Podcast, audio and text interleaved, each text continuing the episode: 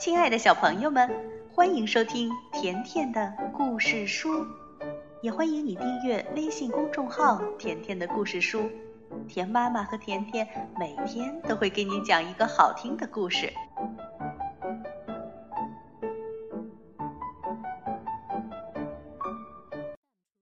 小朋友们，今天呢，我们来讲《会唱歌的咖啡墨汁第六集。上一次我们说到。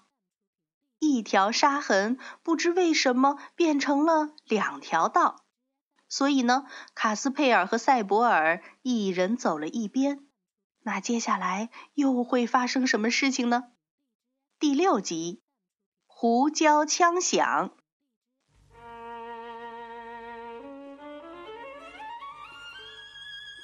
大盗贼霍琛布鲁斯正捋着黑色的络腮胡子。嘿嘿的冷笑着，他为自己的妙计得意洋洋呢。原来呀，他用剩在箱子底的白沙撒出了另一条沙痕。但愿卡斯佩尔和塞博尔莽莽撞撞分头追踪，等他们走到沙痕的尽头，可就有好戏看了。霍琛布鲁斯已经把一切都布置好了。左边那道沙痕倒是真的，它直直地通向了强盗洞。不幸的是，大盗霍琛布鲁斯正拿着一把上了膛的手枪，在洞口不远处那棵盘根错节的老橡树后面站着呢。他的手枪里并没有装真的子弹，而是填满了胡椒粉。霍琛布鲁斯知道，碰到这样的对手，用胡椒当子弹已经绰绰有余了。大盗贼心想：“哼，那小子不会让我等太久吧？”就在这时，森林里隐隐出现了一个人影儿。没错，有一个人从树丛中慢慢的出现了。他戴着一顶大红色的尖顶帽。卡斯佩尔，霍琛布鲁斯当然不知道，那其实是塞博尔戴了卡斯佩尔的帽子而已。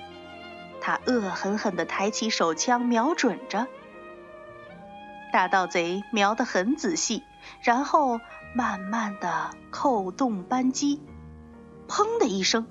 一道闪光，一声爆响，一团胡椒烟雾穿林而去。可怜的赛博尔，这发胡椒粉弹正好打在他的脸上，他突然什么也看不见，什么也听不见，只是一个劲儿的咳嗽、吐口水、打喷嚏，脸上和眼睛里像被爪子抓过一样，火烧火燎的。太可怕了！太可怕了！现在，大盗霍琛布鲁斯可以毫不费事儿地收拾塞博尔了。大盗贼一边哈哈大笑，一边掏出一根绳子，把塞博尔的手脚捆了起来，然后扛到背上，大步走进了强盗洞。进了洞，他把塞博尔往角落里一扔，大声地说。好了，现在你可以痛痛快快的打喷嚏啦！哈哈哈哈哈哈！大盗贼站在一旁，等着赛博尔慢慢的缓过气儿来。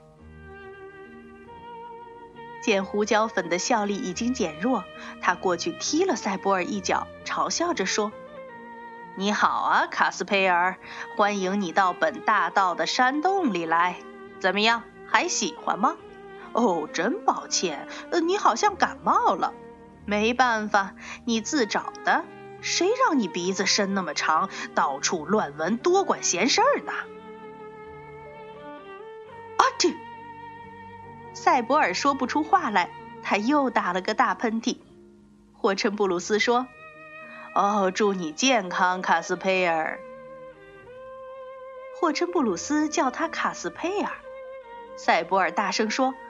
我不是卡斯佩尔。刚说完，又开始打喷嚏了。啊嚏！不是，不是。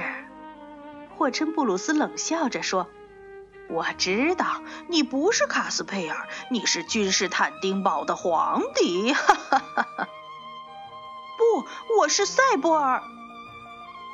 哦，当然，如果你是赛博尔，那我就是警官迪莫瑟尔了。哈哈，我真的是赛博尔！住嘴！霍琛布鲁斯大吼起来：“你再跟我胡搅蛮缠，把我惹急了，我就用这火炉钩子揍你！听，这是什么？”叮铃铃，叮铃铃，叮铃铃，山洞口的门后挂着一个铃铛。铃铛摇晃着，大盗霍琛布鲁斯说：“你知道这是怎么回事吗？”“哈哈，你当然不知道。我跟你说个明白吧。这铃声表示，你的朋友赛博尔现在正在一个洞里蹦跶呢。哦，说的明白一点儿，就是他掉进了我的陷阱里了。你想不到吧？你连话也说不出来了。”哼哼，你放心，那些跟霍琛布鲁斯过不去的人都没有好下场。霍琛布鲁斯一边大笑，一边拍着自己的大腿。他从床底下掏出几根绳子，还有一个麻袋。我去把你的朋友赛博尔弄过来，给你做个伴儿。你呢，也抽空给我再好好想想，你到底是不是卡斯佩尔？你一个人先待着吧，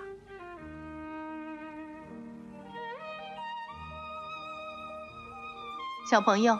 卡斯佩尔真的也掉进了大盗霍真布鲁斯的陷阱里吗？别忘了接着来收听会唱歌的咖啡墨汁第七集。好了，今天的故事就到这儿了。如果你想收听甜妈咪讲过的所有故事，那就来订阅微信公众号“甜甜的”。故事书，再见吧。